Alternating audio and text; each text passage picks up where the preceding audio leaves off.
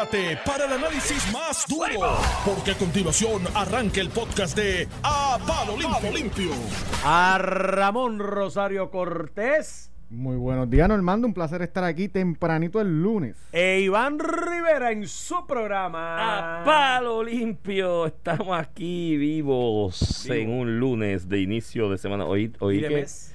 Y de mes. Hoy que estabas defendiendo la propuesta de jornada de cuatro días Ah, no, yo, yo hace rato que y estoy en tres. eso. En medios de comunicación eso es difícil, pero no es mala. El problema es que cuando tengamos la de cuatro y tres, te apuesto que vamos a querer Tres y cuatro. tres y cuatro para que Pero, como, sea como- libre. como- como cuestión de hecho, el problema con hacer una jornada de cuatro era que si tú le requerías a un empleado 40 horas, pues las horas extras empezaban en 8, así que era imposible acomodarlo en 4, pero la ley 4 del 2017 permite Sí. que tú hagas eh, flex- ¿verdad? que sea flexibilidad laboral y le permita a los empleados trabajar 4 horas, jornadas de 10 para llegar a las 40 horas semanales.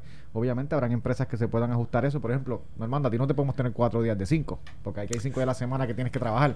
Así que a ti no te toca, pero hoy los patronos y los empleados pueden llegar eh, consensualmente a po- ponerse de acuerdo por una jornada de 4 días y tener 3 días libres. Eso yo creo que incluso crea hasta más empleo, porque tú tendrías entonces para esos tres días, este, digo, porque no tiene que ser todos de lunes a jueves, ¿no? Puedes poner Sí. lo que sé yo, martes a viernes, otro, eh, pero puede crear Interesante. unos part-time un Hay unas empresas que se acostumbran más o, o se ajustan más a este tipo de, de, esca- de- de- de Sí. trabajo flexible, otras no. las líneas de producción de ordinario en planta, de hecho, te economiza un montón. Porque si llegas a ese acuerdo de horario y el quinto día das shutdown a la planta, te ahorras un montón de energía eléctrica y de otros gastos. Pero yo trabajo de lunes a jueves y que venga Iliana los viernes, o trabajo de martes a viernes y que venga Iliana los lunes. Yo no tengo ningún problema con eso. No, pero bueno, Mira, coge la, almohada, extrañaríamos. mira, coge la almohada ahí para que siga soñando. bueno, señoras y Hay señores. mucho en el line-up hoy, ¿verdad? Hay bastante en el line-up. Este, Aguadilla aparentemente se solucionó, pero como todo en la vida, no sabemos si fue por 44 o fue por 18. Sí. Yo te, yo te puedo decir. Y Ramón tiene la información ahí. La cuestión es que Yanis Irizarry se está peleando fuertemente con Manuel Natal por el candidato que más veces ha perdido en la Pero el problema elección. es, aquí hay un asunto serio, o sea, porque tú tienes que, si, si tú vas con unas cosas de base, este, Pero- pues Edwin lo que dice es que aparecieron más votos para, para Mira, Julio no- también. no- no, para Julio. ¿Cómo que más votos para Julio? Que en el proceso, aunque aparecieron los votos Ah, sí, anulados, cuando se cuentan siempre cuando se contaron, pues aparecieron más votos para Julio y el balance fue que ganó por 18 votos. ganó, por eso va a terminar ganando por 28 votos, pero el, el día de la elección había ganado por 40. Por O sea 40. que en efecto el reclamo que llegó Yanis Irizarry a la corte que se habían contado unos votos ilegales fue verdad, no ganó y ya le- No habían alca- cin- pero el- día que habían más de 50 y el votos. ¿Y por qué no estamos hablando del alcalde que dijo que no había ni uno? ¿Me entiendes? Sí, es que en el sí, tribunal sí. tú vas con un planteamiento y la otra Adiós. parte va con otro. Digo- Yo no estoy diciendo que el, al- el otro- el alcalde se perjuró, que hay que meterlo preso, porque él dijo en la contestación, en el apelativo, bajo juramento también la contestación, que no había ni un palmazo. Hubo, y ya sabemos que hubo cerca se de 20. llaman así ahora. Se llama, sí, porque Sí, los otros son palmazo. pibazos. Estos son palmazos. Estos son palmazos. Pero ahí el problema serio, no, yo pienso yo que, que ese partido tiene un problema.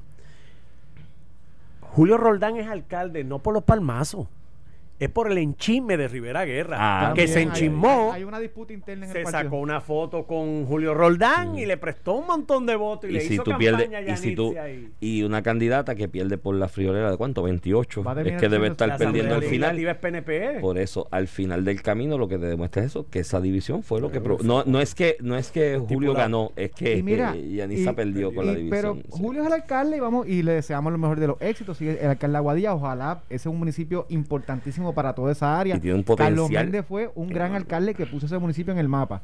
Que sigue ese legado. Mi, mi consejo es que se dedique a construir, que tiene un, par- tiene un pueblo dividido por la mitad. Que busca alianzas con los PNP también, porque al final del día es su- son, su- son, son sus constituyentes. Pero cuando yo lo escucho hablando de que va a perseguir a, Carme, a Yanis Irizarry porque puso en una demanda X o Y, cuando tu contención era que no había ningún voto y habían votos también, pues me parece pues que empieza con el pie incorrecto. Pero hay que tener cuidado. La última división, ¿te acuerdas de Girao? Ponce la mencionamos Ponce. aquí Le hablando to- le tomó al hablando Partido de Aguadilla. Popular 12, 12 años, reconquistar No, esa alcaldía. Le tomó al Y- Partido Popular 12 años y un desastre administrativo un de Mallita. Y, Y un desastre terremotos, administrativo. huracanes. y- sí, sí, sí, no fue solamente los años, ¿verdad? Y eso fue, y es- lo mencionamos aquí el otro día, y saludo a Girao, creo que ahora es asesor en la Cámara, ¿De quién? en el Senado, no me acuerdo de quién, pero apareció en los contratos. Y lo, lo, lo saludo porque aquel día se me, se me olvidó el nombre, pero sí, esa división fue, y fue lo mismo, fue una primaria cerrada, que yo dije, bueno, pues aquí volará el secretario del PPD a Ponce la misma noche y lo sentaré. Mira, este va a ser el- las reglas de juego para el recuento, para que todo el mundo esté claro que estamos feas, con el compromiso de que el que prevalezca cuenta con el apoyo del otro. Y eso ahí no se hizo. Y yo dije, ah, bueno, pues hermano, regálale Ponce a los PNP y así fue, 12 años. Tú sabes, con lo importante que es un distrito, un municipio que es cabeza de distrito. Y, y, Agua- y, A- Aguadilla es un municipio PNP y uno lo ve incluso en la, en la elección eh, para, la, para la gobernación de la misma elección pasada. Este, ciertamente el, el reto lo tiene el alcalde popular de, de demostrar lo que hizo Mayita en su momento eh, y, y lo que han hecho otros municipios, Naranjito, otros municipios que cuando se viran no vuelven. Que se Este, está proyectando bien a través de las redes y de algunos medios se está proyectando bien, pero yo Sí, he no, aprendido algo también en esto política. Estos municipios así en la isla, acá en área metro a veces decimos, ay mira qué bien va este y mira qué bien luce. Cuando tú vas allá y hablas con la gente, el ciudadano del municipio te dice, no, es que las Pero si cosas tú, no dices, son tan si tú así. dices que se está proyectando bien, si yo lo que he visto es literalmente mensajes de que voy a referir a Yanit, a la bulla. Sí, la- eso en este película, weekend, pero te- no, no, me que refiero a hecho. los primeros días antes de, Ah, de que ok. ocurriera esta cuestión. Que de hecho es legítimo que si hay ese tipo de votos, quien, quien no prevaleció y tiene la duda y la expectativa de que Para eso puede prevalecer con los mismos, y creo que de alguna manera el proceso reivindica la determinación del Tribunal de Apelaciones. Porque el Tribunal de Apelaciones dijo, mira, esto es lo que dice la ley, la máquina no se programó. Yo escuché gente, y bueno, lo voy a decir, el amigo Toñito Cruz, a quien aprecio mucho y demás, en más o menos un media tour, el jueves y el viernes, después de la determinación del apelativo, de alguna manera lanzando sombras sobre la determinación de ese panel del Tribunal de Apelaciones, porque pues si la máquina estaba programada así, ¿desde cuándo acá la programación de la máquina va por encima de la ley? ¿Me entiendes? Y yo decía, mira, mano, es difícil. Mira, pues, que ah, eh, la máquina no estaba programada, eso está estipulado. Puede que se hayan cruzado estos votos y no y hayan pasado desapercibidos en contra de lo que dice la ley. ¿Cómo tú me vas a defender que la programación de la máquina es lo que prevalece? Sí, no, yo- sí, los chicos, tiene que ser la ley. ¿Y la, cuál es la manera? Yo creo que la manera correcta, y fue una buena determinación del apelativo, era contarlos uno a uno otra vez y ya, mano. Y te- se acabó. y se Y de hecho, el alcalde hoy del Partido Popular es alcalde con más legitimidad, porque siempre hubo un cuestionamiento de si ganó Claro, hoy esa sentencia del apelativo que atacaron le, permitió, claro cierto, que sí. Si yo, si los comisiones se ponen de acuerdo para que los votos que dan por Iván Rivera se los adjudiquen a Normando, eh, eh, porque se pusieron de acuerdo en contra de la ley, vamos a validar esa ley. Sí, No, hombre, sí, no. fue una pobre defensa, se atacó, Vamos a ver. se empezó a atacar al Supremo de alguna manera también, a lanzar lodo sobre la imagen. Oye, esto es bien delicado, porque entonces gente de la que vi en los medios atacando el Supremo al final del camino, porque sostuvo eh, de una manera u otra la, la determinación del Tribunal de Apelaciones, muchos de los que estaban son abogados. Entonces, mírate esto. Ramón es abogado, yo soy abogado. Nadie es perfecto. ajá. No, bueno, de, de algo había que, que- que- que padecer. El asunto, el asunto es que uno como abogado y entonces comunica o ocupa una posición eh, oficial en una institución partidista o está en medios de comunicación como es el caso de nosotros y otros abogados que hay también a que respeto y distingo mucho.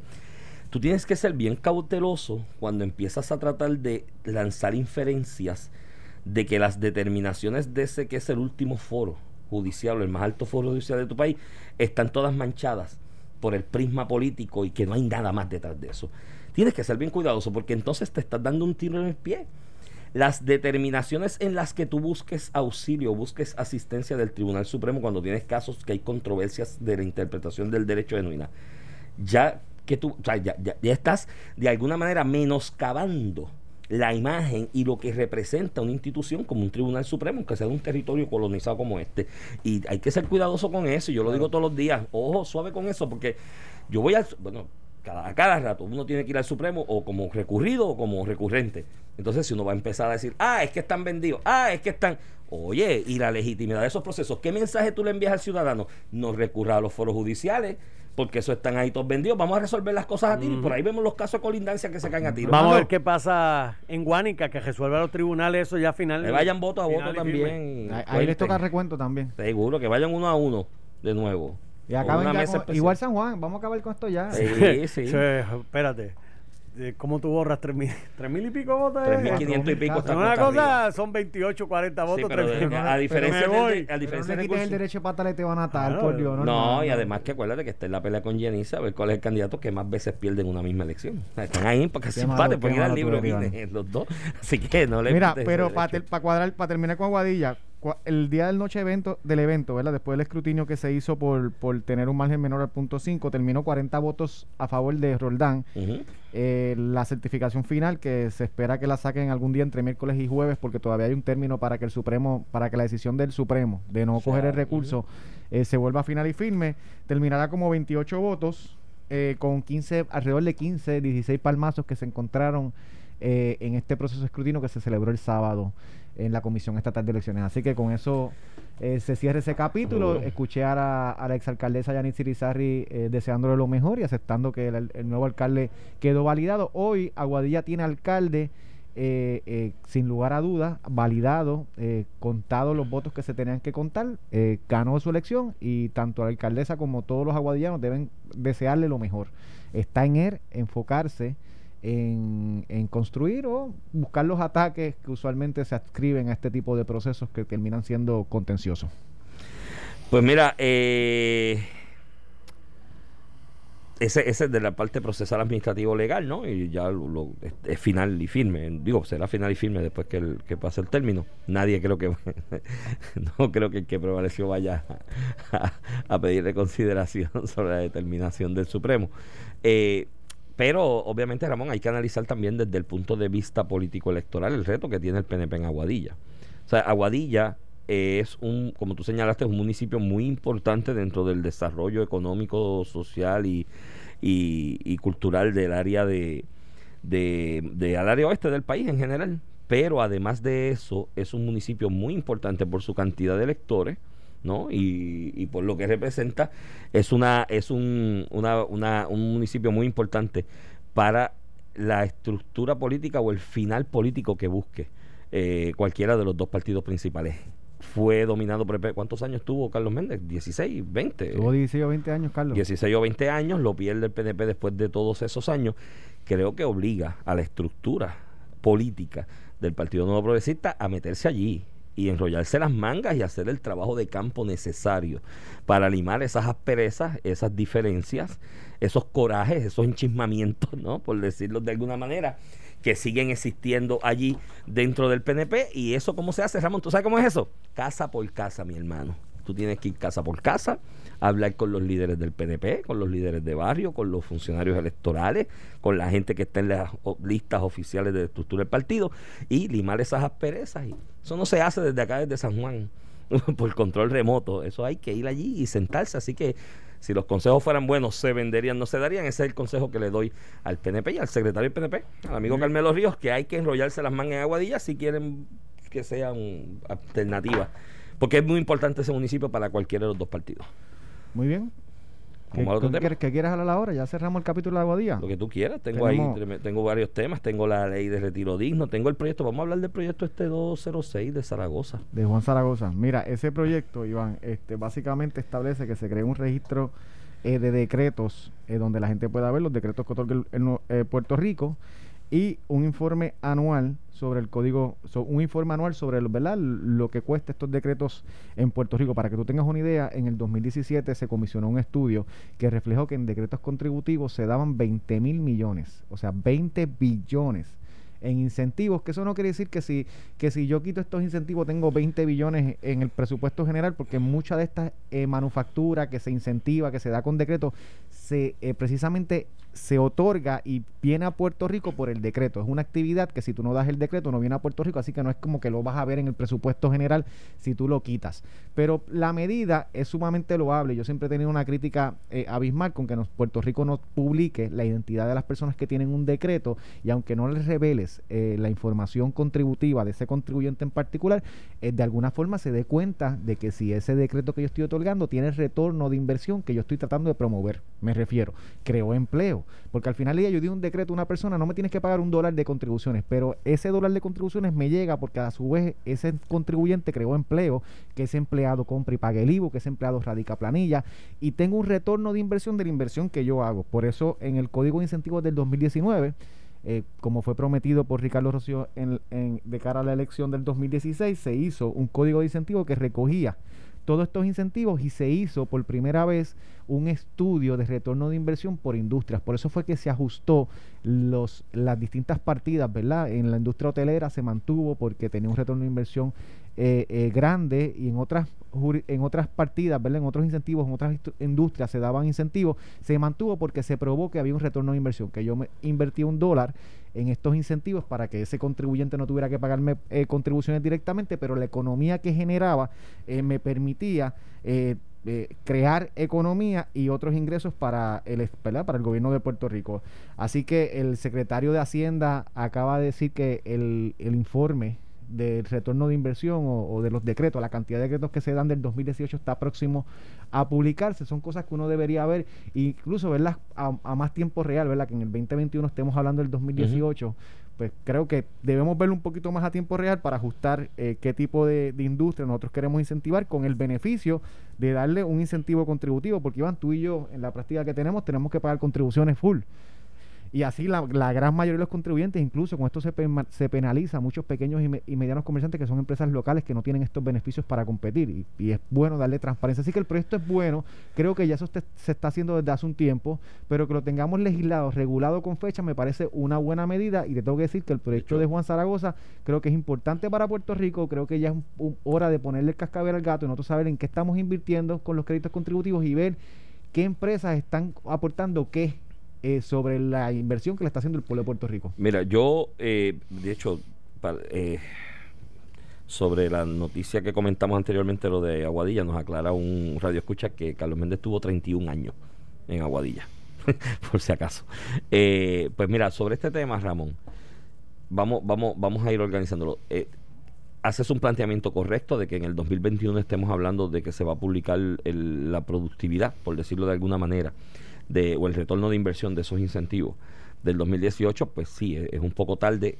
Si mal no recuerdo, el código del 2019 recoge unos términos y da unos términos para el que goza de ese, eh, de ese decreto eh, contributivo o de contribuciones, pues radique los informes que tiene que radicar en un tiempo más corto, porque antes como que no estaba claro en cuánto tiempo lo ibas a, a recoger. Apoyo también que haya un sentido de transparencia eh, de cuáles son los decretos que se dan por industria y que se analice la productividad de los mismos. Como tú muy bien señalas, eh, Ramón, este tipo de decretos se da porque son actividades económicas para las que el capital local no da en este momento, no lo hay o no es suficiente, no hay la gente con la intención de invertirlo con ese decreto se atrae de todos esos chavitos que hay por el mundo rodando, corriendo muchos millones en, muchas de esas áreas para que vengan y realicen ese tipo de actividad en Puerto Rico, que como tú muy bien señalas, no pagan las contribuciones o pagan una contribución ajustada conforme al decreto, pero generan empleos que a su vez pagan al 33%, muchos de ellos, eh, de contribuciones sobre ingresos de los salarios y de los empleos que se crean en los mismos y de los servicios profesionales que se prestan alrededor de los mismos. Y hay muchos de ellos que tienen un retorno de inversión como al 1.73% de todo lo que tú inviertas, tú sabes, que tú metes 10 millones, retornas 17 para atrás de actividad económica. En la, en la en la, en la práctica, apoyo también que se. De hecho, hay litigios por ahí corriendo ahora mismo de, exigiéndose que se publiquen o se dé la información bajo la ley de acceso de información pública sobre quiénes son los que tienen los decretos y por qué y a razón de qué. Yo creo que eso es legítimo, ¿no? Del pueblo, es un bien del pueblo, por decirlo de alguna manera, pues que se publique y se haga público. Me preocupa del proyecto lo siguiente, Ramón, que es un problema que veo en la discusión pública en Puerto Rico y dentro del populismo que a veces nos arropa, de que se confunde lo que es un decreto contributivo con un subsidio. Son dos cosas distintas. Un subsidio es que el, erario público eroga fondos para darle cash flow a una actividad económica. El decreto contributivo no, le, no es dinero que sale de la caja, es una contribución. Es dinero que no entra. Que no entra, que no entra si, que, que dentro de la realidad contributiva entraría, pero yo te doy el decreto y, el, y la exención, por decirlo de alguna manera, para que genere la actividad económica, porque sé que voy a recogerla por otro lado. Y esto aquí opera la siguiente máxima, Ramón. Es mejor el 10% de 10 que el, el 0% de 100. ¿No? Tú sabes, hay decretos de estos que generan un... A lo mejor hay gente que dice, ah, pero es muy poco lo que se queda aquí en contribuciones con los millones de dólares que se mueven y hacen esa gente. Sí, quizás sí, pero si no tuvieras el decreto, ese 10, esos 10 pesos que se te quedan aquí no se quedaban, ¿me entiendes? Y esa es la importancia del mismo y diferenciarle un subsidio. Lo que pasa es que del proyecto, y respeto mucho a, Juan Zaragoza, y es, y es, un, eh, una persona súper conocedora del área contributiva. Quizás él me puede aclarar eh, lo equivocado que yo esté en mi percepción, pero es que desde el título, Ramón, el proyecto me da la impresión de que confunde decreto contributivo con subsidio, que es un error que se está cometiendo en Puerto Rico, y segundo, como que viene como en un afán de cacería bruja, tú sabes, porque mírate el título del proyecto, ley de presupuesto de gasto tributario, pues, vuelvo y te repito, al tú ponerle gasto tributario, pues ya empiezas de alguna manera o, de, o tiras el entre líneas para que esa impresión equivocada que hay de que el decreto es un subsidio se siga alimentando en la discusión pública eh, formal e informal. Y es gasto tributario de Puerto Rico. Pues, y la creación del registro público y entonces de la forma en que se discuten en la parte de prensa, luce como si yo fuera a ir ahora encima, uno por uno, de esos empresarios, a ver por dónde es que me estás cogiendo. Mira, no, tú sabes. No, no es el approach. No es el approach adecuado, tú sabes, porque si entonces das el decreto, pero de advertencia le estás diciendo desde el título de una ley, desde la exposición de motivos de una ley, de que cuidado porque te voy a estar pisando los talones. Mano, no logras nada.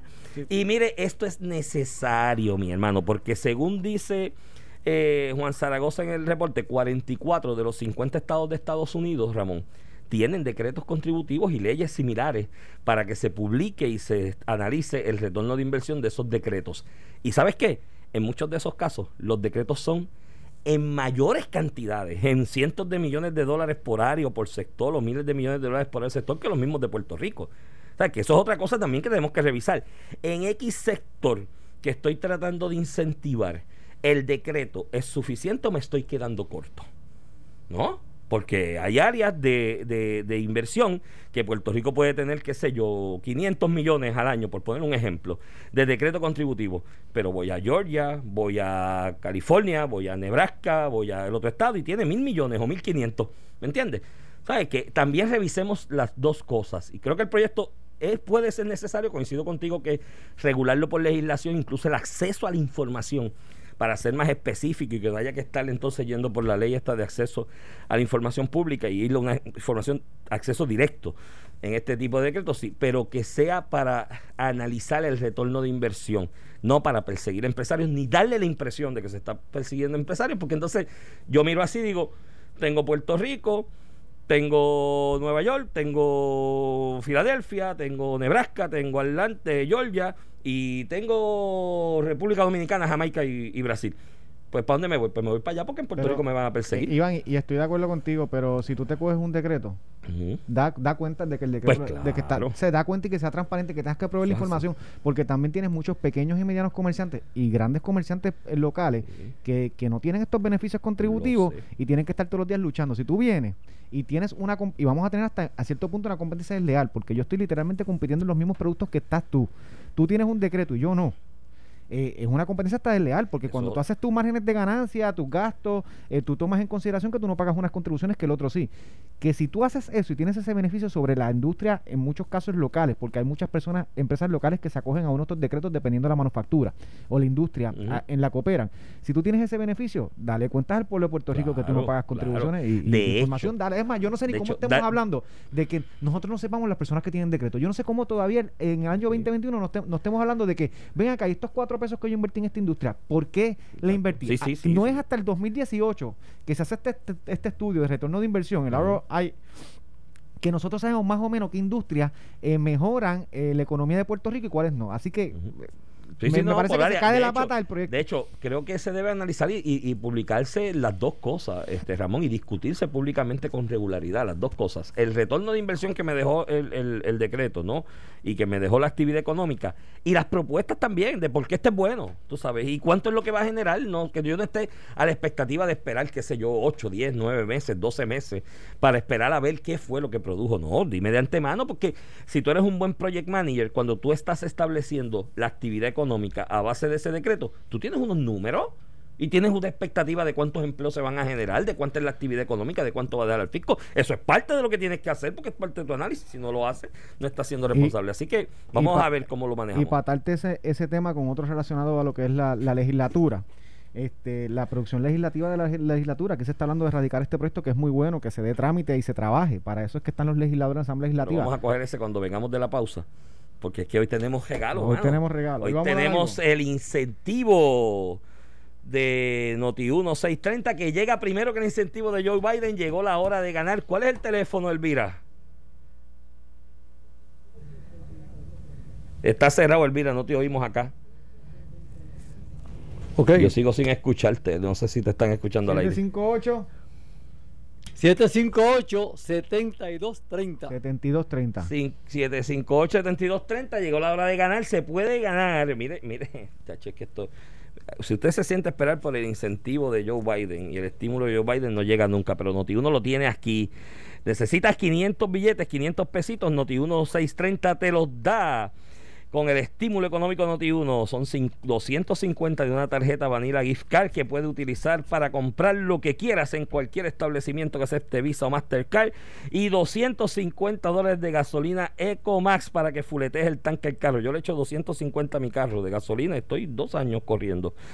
¿Qué tienes que hacer? Pues escuchar la pregunta y Ramón, ¿cuál es la pregunta que vamos a hacer hoy? Mira, eh, ¿de quién es el proyecto de ley de los incentivos contributivos que estábamos hablando ahora esta mañana? ¿De quién? ¿Qué- ¿Cuál es el el- senador? ¿Quién es el senador que está proponiendo el proyecto? Y que fue del secretario Senado? de Hacienda. Y que fue secretario. Ah, pero chico, pero. Déjalo ahí para que se Ya, lo gane, María, para que pero se lo gane. ¿Dónde este está en la de regalar? Qué bueno es 500 regalar cuando los chavos no son no de son de uno. Vamos a ver la primera llamada. Buenos días, ¿con quién y de dónde? ¿Perdón? Hello. Sí, ¿con quién tengo el gusto de hablar? Ah, con Carmen Franqui, era para lo del concurso. Para lo del concurso. ¿Y escuchó la pregunta y la y sabe la respuesta? Ah, es que no lo he escuchado ahora. La pregunta, ¿de quién es el proyecto de ley que se radicó para los incentivos que estuvimos discutiendo por la mañanita ahora? Un proyecto de ley. El senador. Sí, el senador que presentó el proyecto de ley para los informes del gasto tributario. Ay, eso no, no, Ah, usted no no. nos estaba escuchando. Ah. Estoy escuchando. lo estoy- No, no, no. Bueno, pues vamos a la otra próxima. Siga Castigada pendiente de la programación. siga, siga pendiente de la programación durante mañana y ojo con lo que se está discutiendo, que de ahí, de ahí salen las preguntas. Buenos días, ¿con quién tengo el placer de hablar? Muy buenos días, Edwin de Carolina. Edwin de Carolina. Edwin, tú sabes la respuesta de quién es el proyecto 206 del Senado, ¿verdad? Senador Juan Zaragoza. Muy bien, se lo acaba de ganar Edwin. Edwin, mantente en línea para que te tomen los datos y estás ahí ya participando y ganando con el incentivo de Noti1. Vamos a la pausa y regresamos en breve. Estás escuchando el podcast de A Palo Limpio de Noti1630. De regreso aquí a Palo Limpio por Noti1 630, edición de hoy, primero de marzo del 2021, inicio del mes, inicio de semana, todo a la vez. Este Iván Rivera, quien te habla, acompaño al licenciado Ramón Rosario Cortés y Valiente. Ramón, Aquí. ¿Cuál es el cuál es el Mire, te- Iván, bueno, tenemos la productividad legislativa? que que Productividad está en legislativa, que yo creo que es algo, ¿verdad? Nosotros le exigimos usualmente al Ejecutivo, incluso a la rama judicial se le, se le ha exigido en los últimos días con los procesos electorales, que produzcan, que avancen con los trámites, que, que se vea, ¿verdad? Que la inversión que hace el pueblo de Puerto Mm. Rico se ve. Vamos a hablar de esta Asamblea Legislativa, que la producción legislativa ha sido muy poca. En el 2017, que es el primer año de, de una administración, que fue la de Ricardo Rosselló, para el 28 de febrero, habían 15 leyes, 15 leyes firmadas y habían cerca de 50 medidas ya enviadas para el Ejecutivo, aprobadas en Cámara y Senado. De hecho, y estamos en un cuatrienio donde la, la legislatura y el, y el gobernador son de distintos partidos. Ya para esta fecha habían varias leyes aprobadas. De hecho, habían dos leyes aprobadas y, y en dos o tres días más era la tercera. Bajo la administración de Aníbal Acevedo Vilá con, con el Senado eh, y la Cámara del Partido Nuevo Progresista ya en el 2005, el primer año de su elección. Y habían un montón de proyectos enviados aprobados tanto en Cámara y Senado para la evaluación del Ejecutivo. A lo que voy es que parece mentira que a 1 de marzo todavía la legislatura no haya enviado un proyecto de ley. No se trata de que si se lo vetaron o no se lo vetaron o se convirtió en ley, si ¿Que lo son que lo haya enviado. Esta es la posición de la Asamblea Legislativa que en ambos cuerpos la domina el Partido. Nuevo Progresista. El Partido Popular Democrático. Ni una, ni un proyecto de ley se ha enviado al Ejecutivo para su evaluación y me dicen, bueno, pero es que el Ejecutivo no ha presentado proyectos de ley, pero es que el Ejecutivo no presenta proyectos de ley. Eso es, eso es, eso es una anomalía, una excepción, que es el Ejecutivo envíe proyectos de administración. La facultad constitucional de erradicar, evaluar y aprobar proyectos de ley de la Asamblea Legislativa. Esa es su responsabilidad. El Ejecutivo es ejecutar lo que dice la ley y la política pública. Y a nivel de confirmaciones, Iván, todavía no ha habido una vista. Ni un solo confirmado, ¿verdad? ni, pero olvídate de un solo confirmado, una vista de confirmación en Cámara o Senado, ni una. a nivel del Congreso, eh, de, de los nombramientos de Joe Biden al Congreso, se han aprobado 10 de los 23. De hecho, esta semana evalúan en, en vista a Miguel Cardona, que es el designado a ser secretario del Departamento de Educación Federal, que es, por- que es de origen puertorriqueño, eh, de padres No, puertorriqueños. y allá se han confirmado un montón. 10 de Yo- 23 la mitad, aquí ni mitad. uno, pero pero olvídate no, que no han confirmado uno, porque tú puedes evaluarlo y, y no confirmarlo, eso, eso es su facultad. Pero hazle la vista. darle la vista, darle el, el- porque primero era, ah, que no habían radicado este, los documentos, pues ya llevan semanas, muchos de estos nominados con los documentos, eh, todos los documentos solicitados radicados, que no se haya hecho una vista, que no se haya evaluado, que no se haya confirmado o rechazado un nombramiento, del gobernador al 1 de marzo, me parece que demuestra una muy mala ejecutoria del poder eh, legislativo y demuestra que se han enfocado en otras cosas que no es hacer su trabajo y para el cual fueron electos. Yo, desde la semana pasada, vengo diciendo, y lo, lo había comentado en una columna del periódico El Vocero, veo mucho. Y, y, y, quiero aclarar esto porque un amigo me escribe y me dice, contra, pero el, guante en la legislatura nada más y no en el Ejecutivo. Y no, o sea, el Ejecutivo ha tenido su dote de, de populismo también en una que otra medida, pero mi me centro en la discusión sobre la escasa productividad legislativa en los 60 días o dos meses que van de sesión, de cuatrenio, de año. Y, y remacho mucho sobre el mismo y exijo más de la legislatura por algo que tú acabas de mencionar, eh, Ramón.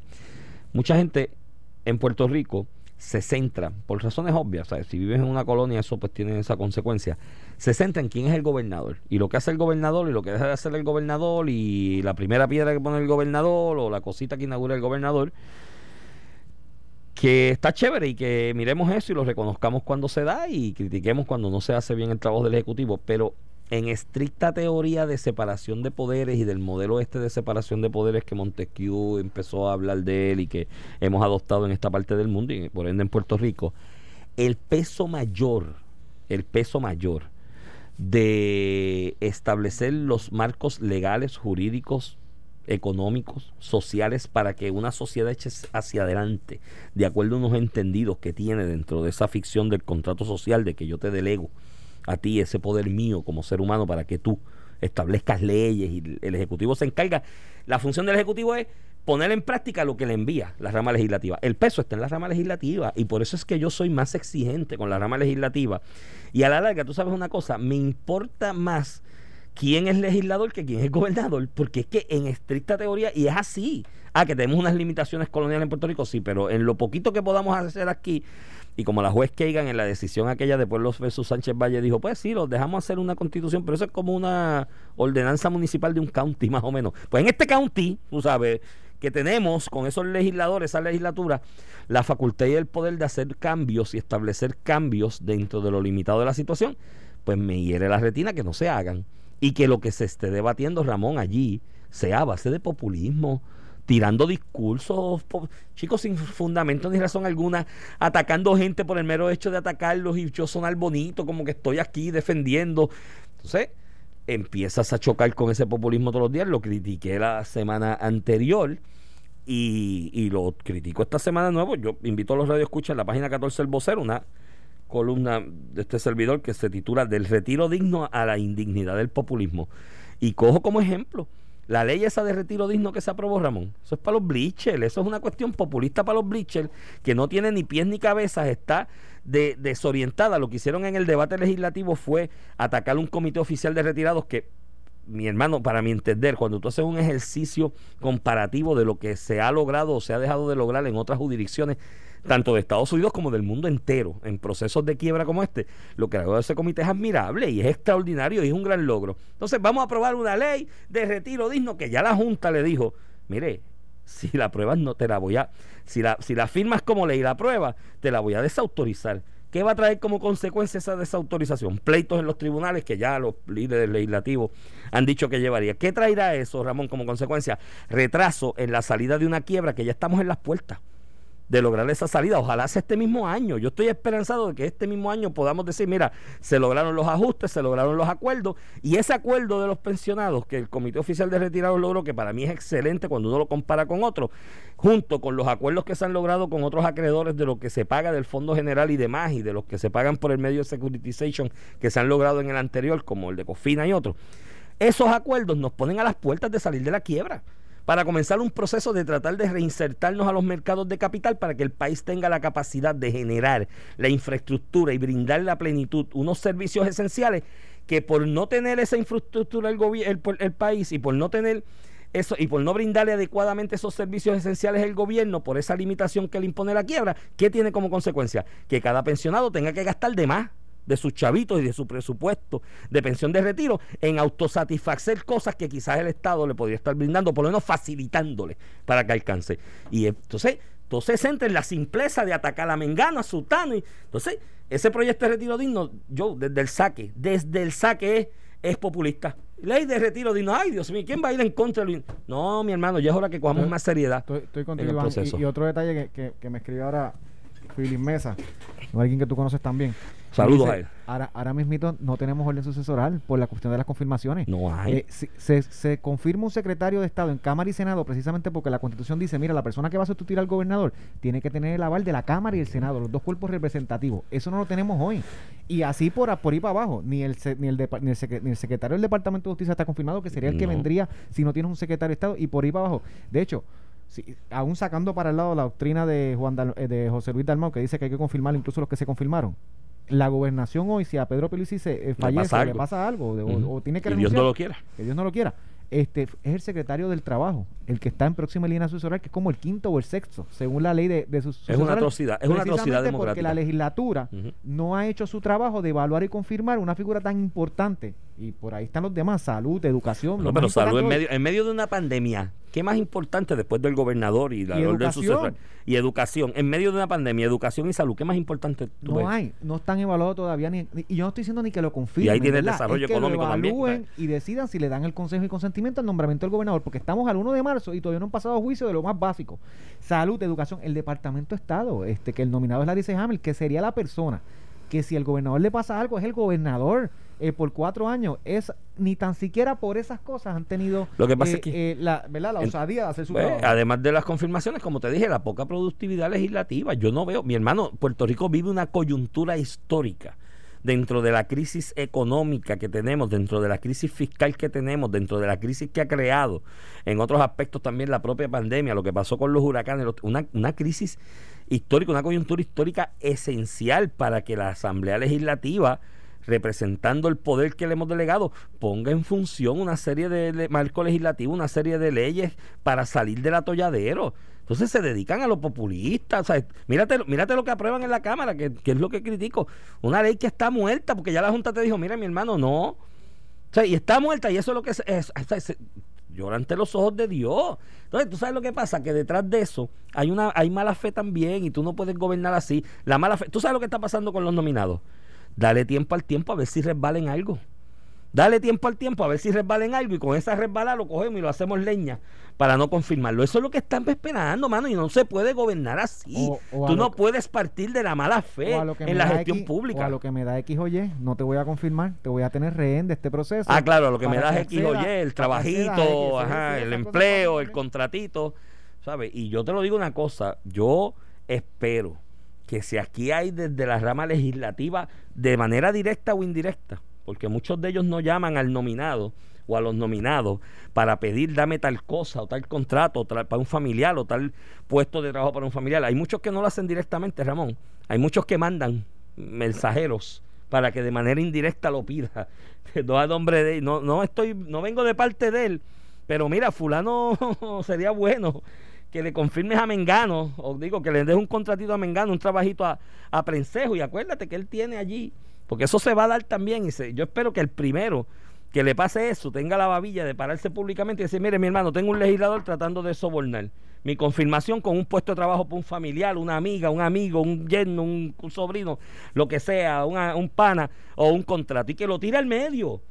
Y que con una vez lo tira al medio a ese legislador, si de, si de algo vale la pena pedir renuncias, es para pedirle la renuncia a una persona que se comporte de esa manera. Estoy contigo, Iván. Bueno, Mira. tira el otro, tira un este, estatus por ahí. Vamos, estatus. Este, el- Mañana es el Día de la Ciudadanía. mañana es el Día de la Ciudadanía. ¿Ya tú lo empezaste a celebrar hoy? Ah, Tú lo empezaste a celebrar desde hoy. lo, lo celebraré mañana. Yo lo, yo lo, lo celebro con, con, con reparo. Porque la ciudadanía que nos otorgaron en, 19 ¿De verdad? en 1917 en Ley Jones es una ciudadanía no completa. Yo soy ciudadano de los Estados Unidos, Iván. Este, el, Congreso decide que nos pone una Junta de Supervisión Fiscal y yo no tengo ni voz ni voto para ni votar en contra de ese presidente que nos manda guerra y pre- aprueba medidas como la que te estoy diciendo, ni escojo los legisladores, los congresistas en Cámara y Senado que tienen derecho a voz y voto eh, para regular ¿verdad? las cuestiones y regularme a mí, ¿verdad? Imponer su poder eh, regulatorio sobre eh, una persona que vive en Puerto Rico. Así que esa ciudadanía americana que nosotros celebramos y celebraremos mañana y la celebramos con mucho orgullo, eh, yo la celebro con reparos porque es una ciudadanía que nos, ha- se nos, se- nos ha sido otorgada eh, eh, limitadamente y, y creando dos clases de ciudadanos. El ciudadano americano, como yo puertorriqueño, que me quedo en Puerto Rico y sufro el discrimen de programas federales, yo aporto al Seguro Social igual que cualquier otro ciudadano americano en los Estados Unidos y recibo menos beneficios. A- y, y otro tipo de ciudadano americano que nació en Puerto Rico y tomó la decisión de abandonar la tierra eh, que lo vio nacer para tener otras oportunidades. Ese tiene más derechos si se muda a Florida, a Connecticut, a New York, a California, a Texas. Y eso me parece una gran injusticia. Pero nada, ayer, cerra- ayer cerró el periodo de erradicaciones para la delegación de delegados ¿Cuántos hay? congresionales. Hay en total, este, mira, te voy a leer los nombres. Para la Cámara, vamos a hablar de los que son cuatro puestos para la Cámara y dos para el Senado, que es lo que le otorgaría a Puerto Rico si fuéramos Estado, eso es la distribución que le otorgaría a Puerto Rico. María Mayita Meléndez, que fue eh, alcaldesa de Ponce. Eso van para el Senado. Este es Cámara. Cámara, ok. Cámara. Este Raúl Rosas Marrero, no sé quién es, yo personalmente. Eh, Sayira Jordán, que él era la candidata a comisionado residente de Victoria Ciudadana en el pasado ciclo electoral. Jorge Iván Rodríguez Feliciano, no sé quién es. Janet Rickford, sé quién es, Sí. porque es una persona un- Muy leída, muy, leída, instruida. muy instruida, siempre ha estado una comentando gran- temas de, una gran de profesional. Elizabeth Torres Rodríguez, que es la, la, la licenciada, ¿verdad? Eh, también es panelista y ha sido defensora del, del movimiento estadista, ha tenido sus disputas cercanas con Alexandra Lugar, así que eso supongo que eso, Eso, le lo da- pone interesante. eso lo pone interesante y le, y le dará alguna prominencia, ¿verdad? En esta Sí. carrera. Este Roberto Luis Lefranc Fortuño, Muy bueno también. eh, también Sí, lo tengo conozco. Adriel. Vélez Torres, no sé quién es Adriel Vélez Torres. Ricardo Marrero Pasapera, tampoco sé quién es. Y al Senado tienes a Miriam Ramírez García, que es la doctora doña Miriam, que, Doña Miriam. que siempre ha sido...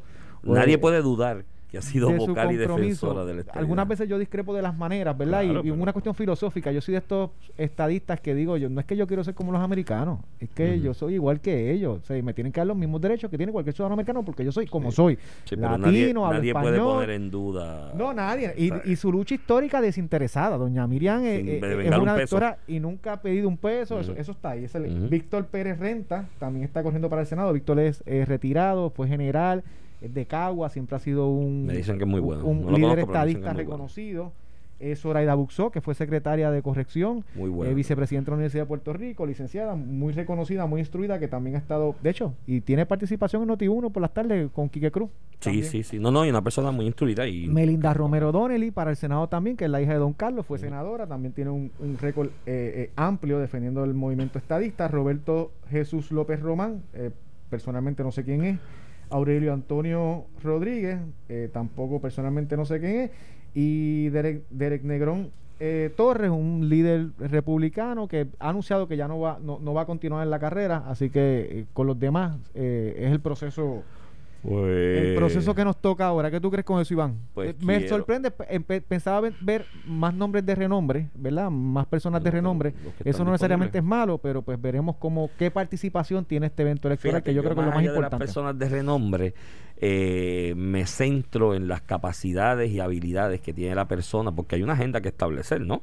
Y tendrán que anunciarla públicamente y debatirla. Yo me imagino que harán algún tipo de ejercicio y sería bueno que algunos medios, una buena idea aquí para tirarla para uno, que algunos de ellos estén en algunos tipos de paneles, conversatorios, hablando de cuáles son sus planes y sus proyectos para adelantar esa agenda de lo que se establece como mandato electoral en noviembre pasado. Eh, quiero verlos, quiero verlos debatir, quiero ver cuáles son sus propuestas en detalle, en inglés también, ¿oíste? Porque tienen que saber inglés. Mira, vamos a hacer, vamos a hacer algo De- aquí allá. Los que terminen entregando, tienen hasta el jueves para Los vamos entregar la- invitando. La, mitad de endosos que son 1500, tienen hasta el 8 de marzo para entregar los otros 1500. Ujú. Los que logren entregar los endosos, Ujú. vamos a cogerlos aquí uno Sí, cada día vamos- y le damos cinco Vamos minutos. algunos días, y le un hacemos o poquito más. preguntas en inglés. Y un poquito más de cinco minutos, sí, es una buena idea. Vamos a hacer algo, pero ahí de lo que me mencionas, te digo, eh, esta, esta, esta eh, abogada, creo que si mal no recuerdo, Janet Rifford, siempre lo que ha escrito y ha establecido sobre discusión de la estadidad me impresiona mucho. profundo, es una persona que profundiza en el tema. eh, me dicen que, que habla inglés, pero súper blindado. De hecho, vivió en, en Arkansas en algún momento. El, el joven Roberto Lefrán. Fortuño también, tengo, tengo el privilegio de conocerlo, a su señor padre, oye, estadista de línea, un joven súper bien preparado también, Universidad de Estados Unidos, así que no hay duda sobre eso, hay que ver los planes que establezca. Eh, me parece también la licenciada Torres, que ahí hay una, este, va a haber una, ¿cómo, cómo, qué- qué- qué pa- cómo reaccionaría Alexandra Lúgaro si ella llega al Congreso y Alexandra Lúgaro nunca llegó a primera base?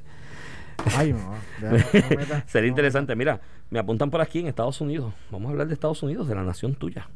Que tú te meta. sientes De la nación parte. tuya también, tú eres ciudadano. No, mira, ciudadanía americana es como el lunar que tengo en el pecho. Nací, estaba ahí. Y la pues, la puedes renunciar, pero no atreves. Algunos me, no. La puedes renunciar, pero no te si mira. Mari cruzó el Via Cruz y no dejaron renunciar. Mira, este. El problema es cuál es la otra que me dan.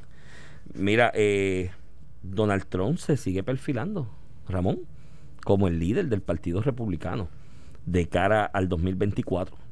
¿Te, te acuerdas el proceso aquel que hablamos de las vistas que lo comentamos tú y yo aquí públicamente? Que la mala estrategia del Partido Demócrata podía terminar fortaleciendo a Donald Trump en la opinión pública. Sí. Pues mira, el Washington Times tiró un sondeo encuesta ¿no? ayer, una encuesta, y la publicaron. Y pues, ¿quién sería el candidato de su que usted preferiría para candidato del Partido Republicano en el 2024 si hubiese una primaria para presidente? ¿Y tú sabes quién sale primero? Donald Trump. eh, 55%. eh, Es lo normal, es, es que es el, el- el presidente saliente y no ha habido otros y candidatos. segundo, Ron DeSantis, 21. Por eso, pero no, no han habido otros candidatos tampoco como que exponiéndose. Mira, Nikki, Nikki Haley, la ex embajadora Sí, de la. ONU. Oye, muy inteligente, muy competente. Interesante sería si ella de verdad de, le aquí, de aquí al 2027 vas a tener nombres que nos tienes ahí. Sí, en los primeros lugares. mucho. Marco Rubio sale con 1%, Belcansor 1, Mike Pence 1. No, No, pero no Pence menciones a nadie que tenga un 1%, por Dios. No, no, pero es que esos son los más, entre hasta 3%. Este, ayer también Donald Trump dio un speech ahí en un lugar y tenía en redes sociales como 400 mil personas observándolo a la misma Sí, vez. Más. Más o menos a la misma vez estaba el presidente, Joe Biden en otro lado, y yo creo que tenía como 3 mil. Pero tiene que ver con el core que siempre ha tenido eh, Donald Trump. Eso no quiere decir que gane elecciones. Por darte un ejemplo, Realpolitics publicó ayer un consenso de encuesta.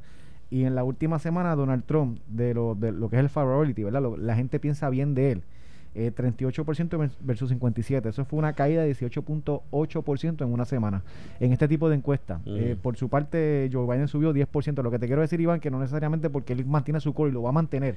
Y de hecho, yo creo que la estrategia de, de- de victimizarlo y convertirlo en héroe después de la pérdida de la elección le beneficia al Partido Demócrata porque mantienes esta disputa en el Partido Republicano de Ah, un ok. candidato que yo lo creo que no mantienes es vivo. via- claro y que no es viable para la Mantienes reelección. vivo al que divide.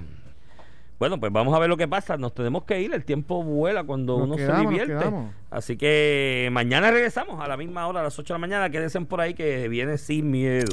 Esto fue el podcast de A, A- Palo Limpio de Noti1630. Dale play a tu podcast favorito a través de Apple Podcasts, Spotify, Google Podcasts, Stitcher y notiuno.com.